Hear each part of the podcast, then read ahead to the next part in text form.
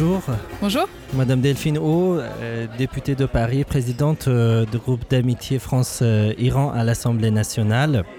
Euh, nous sommes juste à quelques minutes de, de la conférence marrainée par vous à l'Assemblée sur la relation franco-iranienne. C'est la première numéro de, de podcast, épisode de, de podcast de Tinkestan qui a pour euh, le sujet, en fait, deux sujets. D'abord, euh, les élections américaines, la candidature des candidats euh, démocrates. Pourquoi c'est important pour nous? Parce que de toute façon, les élections américaines impactent directement l'Iran, sa politique, sa géopolitique et son économie. Deuxièmement, on va s'intéresser à la démission de Mohammad Javad Zarif, ministre des Affaires étrangères iranien dans un différent format dont je vais vous présenter tout de suite. Mais tout d'abord, pour vous qui connaissez euh, très bien l'échiquier politique américain, vous avez travaillé euh, même euh, aux États-Unis dans les think tanks à, Washington. Est-ce que la candidature de Bernie Sanders qui, a été une réussite.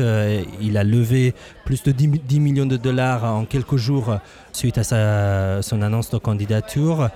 Avec euh, un regard pessimiste, euh, ce n'est pas un bulle Alors euh, effectivement, c'était une candidature qui à la fois était attendue, mais qui en même temps n'est pas évidente. Elle était attendue parce que d'abord Bernie Sanders, on s'en souvient, c'était le grand rival d'Hillary Clinton pendant la primaire démocrate en 2016, lors des dernières élections américaines. Bernie Sanders, c'est un vétéran, euh, sénateur du Vermont, en politique depuis, euh, je pense, plus de 40 ans. Il se définit lui-même comme socialiste, c'est-à-dire c'est très iconoclaste aux États-Unis de se définir comme socialiste C'est inédit.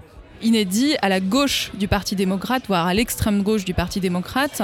Euh, il incarne très fortement euh, les idées euh, progressistes d'égalité, de lutte contre les discriminations, de lutte contre le réchauffement climatique. Quelque part, c'est l'exact miroir de Donald Trump. Donc cette candidature, elle était attendue puisqu'il avait réussi à rassembler, à beaucoup mobiliser en 2016, mais malgré tout, il avait perdu face à Hillary Clinton lors de la primaire. Aujourd'hui, cette candidature, elle n'est pas évidente. Pourquoi? Parce que là où Bernie Sanders était tout seul en 2016 à incarner ses idées progressistes et presque avant-gardistes aux États-Unis, il n'est plus tout seul. Entre-temps, en quatre ans, il y a une vraie nouvelle génération euh, de démocrates, de politiciens et politiciennes démocrates qui a émergé, notamment avec les dernières midterms, les élections de mi-mandat qui ont eu lieu euh, il y a deux mois. Et on a maintenant, déjà, à moins de deux ans des prochaines élections, euh, un champ qui est presque plein euh, de nouveaux candidats démocrates, et notamment beaucoup de femmes. Beaucoup de femmes, beaucoup de jeunes, et beaucoup de femmes, y compris issues de, de la diversité. Euh, je pense par exemple à Kamala Harris, qui est euh, sénatrice de Californie. Euh, qui est une femme noire. Je pense évidemment à Elizabeth Warren, euh, qui euh, a été en politique depuis très longtemps, qui est particulièrement prisée également de l'aile gauche du Parti démocrate, à Kirsten Gillibrand, qui est sénatrice de New York. Bref, on a vraiment de plus en plus de candidats. Je crois qu'aujourd'hui, on a 10 candidats importants, majeurs pour le Parti démocrate, alors que la primaire n'a pas encore commencé. Vous pensez que, euh, d'après ce que vous dites, euh, ça nous rappelle un peu euh, les candidats comme, ben, dans le cas français, comme Nicolas Sarkozy, qui, est très très populaire au sein de sa famille politique, mais une fois la primaire lancée, il aura mal à, à se positionner comme le, le candidat alternatif dans le cas de Bernie Sanders euh, face à Donald Trump. Ce qui est certain, c'est que euh, les idées que euh, Bernie Sanders était le seul à porter finalement et sur lesquelles il pouvait mobiliser toute une partie de l'électorat démocrate qui ne se reconnaissait pas dans l'establishment incarné par Hillary Clinton en 2016, aujourd'hui ces idées elles sont portées par beaucoup d'autres gens, pas seulement par lui. C'est évidemment par exemple la gratuité de l'enseignement supérieur parce que euh, les frais d'inscription sont très élevés aux États-Unis, la gratuité de l'assurance maladie, etc. Euh, donc il n'est pas le seul à les porter et il faut dire que Bernie Sanders, euh, eh ben, il incarne lui un peu le contraire euh, de ce progressisme puisque c'est un homme blanc très âgé et qui est depuis 40 ans en politique. Donc en termes de renouveau, c'est un peu difficile d'incarner le renouveau. Est-ce que c'est une affaire des, des idées ou le charisme aussi? Parce que quand même, le, il a montré lors de sa dernière campagne un charisme assez frappante quand même. Oui, effectivement, il avait, un, il avait réussi à mobilisé, en, dépit de, son âge et peut-être grâce à son expérience. Mais aujourd'hui, il fait face aussi à des candidats qui sont redoutables. Elisabeth Warren, à chaque fois qu'elle s'exprime publiquement, elle déchaîne les passions sur Internet. Kirsten Gillibrand est également très très populaire. Kamala Harris en Californie, qui est un grand État démocrate, est de plus en plus connu. Donc j'ai donné que trois noms, mais il y a beaucoup d'autres noms qui sont en train d'émerger.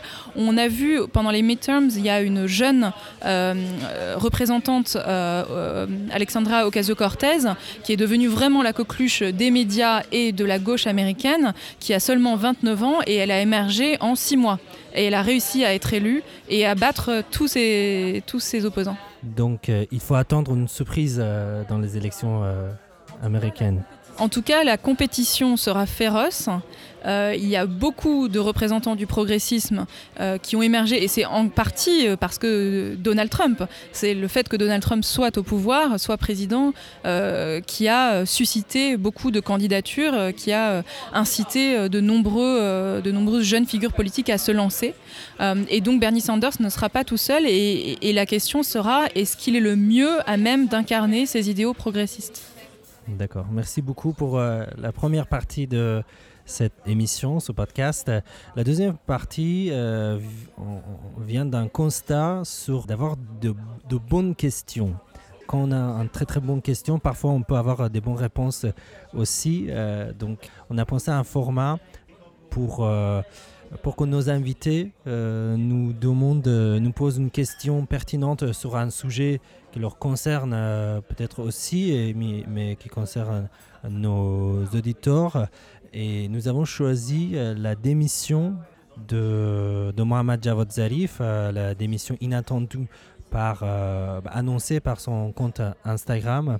Tout d'abord, qu'est-ce que vous en pensez vous-même? C'est euh, un de ces retournements de la politique iranienne euh, dont l'Iran a le secret. Donc on a tous suivi avec beaucoup euh, d'attention ce suspense qui a duré un peu plus de 24 heures et qui s'est finalement soldé par la réintégration de, M. Zarif dont, la, démission n'a pas été acceptée par le président de la République. Je pense que la, question qui se pose quand on essaye de comprendre de l'extérieur ce qui s'est passé, au-delà de effectivement ce qui s'est passé dans les détails de minute en minute, c'est qui sort gagnant de ce retournement de 24 heures et qui sort perdant, puisqu'il y avait plusieurs acteurs. Il y avait évidemment euh, M. Zarif, il y avait aussi M. Rouhani, le président de la République, il y avait euh, le guide suprême, euh, il y avait la faction conservatrice, etc. Rassem Soleimani aussi. Rassem Soleimani, etc. Donc beaucoup de gens se sont impliqués sur la question de la démission de M. Zarif. Et maintenant que la chose est réglée, la question qui se pose, c'est qui est gagnant, qui est perdant Pour moi, d'abord, le premier gagnant, quelqu'un qui qui s'est montré euh, en force. C'est le commandant Qassem Soleimani, le, général, euh, le commandant des forces, euh, les élites étrangères des gardiens de la Révolution, Al-Quds, lors de cette opération hyper secrète, hyper sécurisée. Qassem Soleimani a fait monter Bachar al-Assad dans l'avion, bon, pas lui-même tout seul, mais c'est lui à l'initiative avec ses forces. Il l'a ramené à Téhéran et il a organisé une visite euh, avec le guide suprême et le président euh, Rouhani. Il est aussi tellement intelligent que tout de suite après euh, la polémique engendrée par la démission de M. Zarif, il s'est présenté en public en donnant un tas de compliments à M. Zarif qu'il est euh, forcément, c'est lui qui est notre euh, chef de diplomatie et euh, ce genre de tarif à l'iranien, mais qui montre son intelligence dans les affaires politiques aussi. Contrairement à beaucoup, surtout des conservateurs iraniens qui, voient en lui un alternative pour Rouhani ou Zarif, le commandant Soleimani connaît ses limites et il connaît ses forces aussi. Alors Soleimani est l'un des gagnants de cette affaire avec cette démonstration euh, de force et de capacité et d'efficacité. Le deuxième gagnant, à mon sens, c'est Zarif, sans doute, parce que, euh, comme on dit, il a sauté sur l'occasion, il a marqué deux coups avec une seule pierre, euh, c'est-à-dire que d'abord, il a montré que moi je suis quelqu'un très influent, très populaire, je peux impacter une victoire pour le régime en se démissionnant. Il a montré qu'il a autant de soutien à l'intérieur de, de l'administration iranienne. Beaucoup de diplomates iraniens euh, ont menacé d'une démission collective au cas où euh, Zarif euh, ne revient pas au gouvernement. Et en même temps, il a reçu beaucoup de soutien à l'étranger, dans la scène internationale. Et c'était une démonstration de force pour Zarif en montrant sa place à l'intérieur comme à l'extérieur de l'Iran et pour pouvoir équilibrer euh, cette euh, situation qui était jusqu'à maintenant, euh, surtout après la sortie des États-Unis de l'accord nucléaire, n'était pas en faveur de Zarif et de Rouhani. Et en même temps, il a réglé ses comptes avec une partie des entourages de, du président iranien, notamment spécifiquement son chef de cabinet, Mahmoud Vaezi.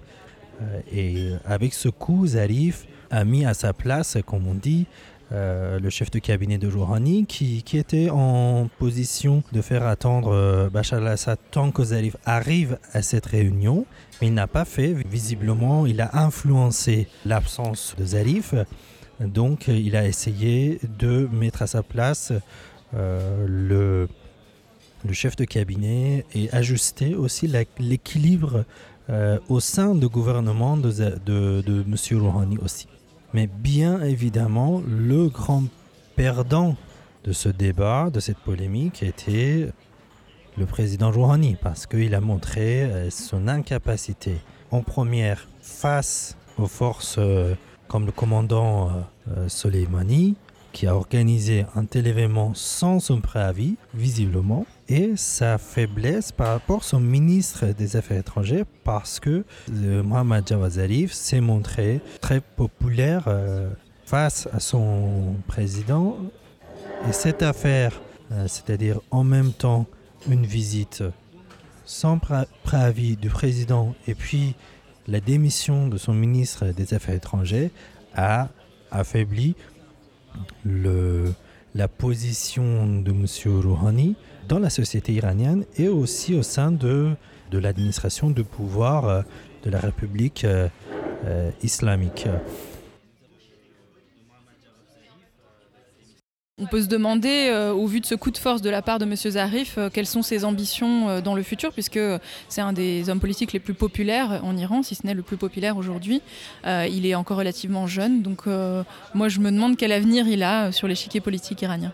J'ai oublié d'évoquer qu'en se démissionnant, Zarif, ce qu'il a fait, il a séparé ses comptes du résultat de Rouhani. Parce que politiquement, dans la politique intérieure, c'est vrai qu'il y a une amélioration conséquente de la situation politique interne en Iran, mais ce n'est pas satisfaisant pour euh, surtout les activistes politiques et les, euh, la société civile euh, iranienne. Mais le bilan de, Rouhani est beaucoup plus, beaucoup plus critiqué en matière économique. donc Zarif a pu séparer ses comptes du bilan de Rouhani à ce moment-là, euh, il peut se présenter pour les prochaines élections présidentielles tout en gardant une position relativement critique vis-à-vis le bilan de Rouhani. Il reste encore euh, un an et demi, euh, presque deux ans, jusque les élections présidentielles iraniennes. Mais pourtant, Zarif a pu se positionner comme quelqu'un qui, est en même temps dans le gouvernement de Rouhani, mais n'est pas euh, aligné totalement à tout ce que Rouhani a fait. Merci beaucoup, Madame Delfino. On se prépare pour la conférence et euh, à très bientôt. Merci à nos auditeurs pour euh, écouter notre premier podcast de Tinkestan.